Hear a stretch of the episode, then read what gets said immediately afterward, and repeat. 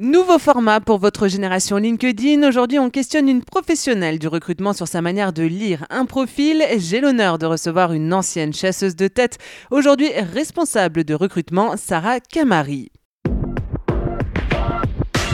Génération LinkedIn, c'est le podcast de l'alternance. Tips, news et retours d'expérience, on vous donne toutes les clés pour assurer sur votre personal branding.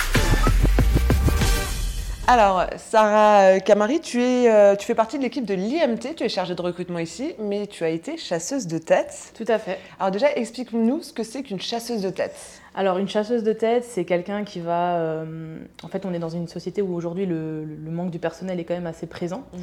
Donc, du coup, on n'a plus trop de candidatures entrantes euh, en tant que, que, recruteuse. Donc, du coup, c'est à nous d'aller chercher directement les candidats. Souvent, ça va être des personnes qui vont être déjà en poste, et donc, du coup, on va devoir euh, essayer de les débaucher, entre guillemets, euh, en leur proposant en fait un projet qui peut les intéresser, mhm. soit des choses qu'ils ont déjà faites et sur lesquelles ils vont pouvoir euh, apporter leur, leur expérience, soit des projets totalement différents. Mais du coup, comme ils ont un très bon passif, ils ont un très bon profil, on sait qu'ils vont pouvoir s'adapter très facilement à notre besoin. Gros travail de recherche de profil, du coup, idéal en exactement, Exactement. Et alors, ce côté recherche de profil, tu l'as gardé parce que tu fais partie de l'équipe de l'IMT Business School en, en, qualité de chargé de recrutement.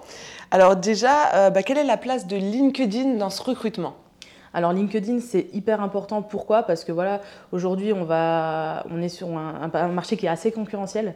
Euh, et donc, du coup, nous, on a besoin de savoir ben, ce que font les étudiants comme projet, s'ils sont investis dans des associations, si, dans quelles entreprises ils ont été, euh, quel type de mission ils ont pu euh, faire en tant qu'apprentis mhm. ou salariés dans une autre vie. Donc voilà, pour moi, ça va être important de regarder un petit peu l'expérience, le profil, les infos, ce qu'ils recherchent aussi souvent sur LinkedIn, on a la possibilité de mettre vraiment ce qu'on recherche. Mhm. Euh, et donc, du coup, nous, ça nous permet de savoir si oui ou non on peut contacter la personne ou pas. Et LinkedIn, c'est vraiment ton premier réflexe? Alors, oui, euh, dans, mon ancienne, euh, dans mon ancienne expérience, oui, c'était mon premier uh-huh. réflexe.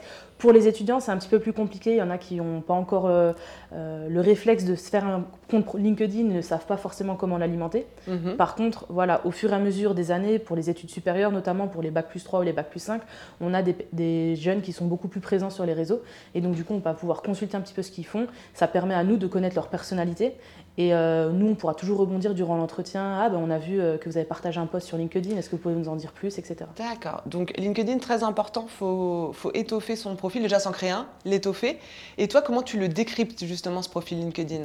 Alors du coup, moi, tout simplement, quand euh, je vais sur LinkedIn, je vais regarder déjà euh, la photo de profil, mhm. parce qu'il y a les cadres en fait qui permettent de dire si la personne est euh, en recherche d'emploi, si elle est recruteuse, si elle est voilà, ouverte à des projets. Donc du coup, je vais regarder ça. Mhm. Ensuite, je vais regarder l'intitulé du poste. Donc sous le prénom et le nom de la personne, je vais, avoir, je vais voir le poste qu'elle occupe actuellement ou le poste qu'elle rechercherait. Mhm. Ensuite, je descends un petit peu et je vais regarder dans les informations. Et là, je vais regarder voilà, si la personne elle est ouverte à des projets, ce qu'elle fait actuellement, si, euh, voilà, si elle a des attentes particulières avec ses futurs employeurs. Ensuite, je redescends et je regarde un petit peu les expériences. Donc LinkedIn, c'est vraiment euh, euh, plus complet qu'un CV, mhm. parce que le CV, voilà, c'est une feuille à 4 donc on n'a pas forcément euh, la place de mettre toutes les informations nécessaires. Donc du coup, sur LinkedIn, on a vraiment la possibilité d'étoffer en fait sa description de poste. et donc du coup, on pourrait croire qu'une mission qu'on a faite en entreprise peut être minime, mhm. alors que sur LinkedIn, on peut vraiment étoffer ça, on peut vraiment aller plus dans le détail. Donc je descends les expériences, je regarde un petit peu tout ce que la personne a pu faire, et après je regarde les formations.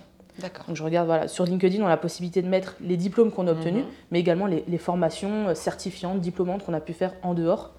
Et après, pour, euh, par simple curiosité, je regarde un petit peu ce qu'il y a euh, au niveau du bénévolat, des compétences acquises, etc. C'est le petit plus en fait. Exactement.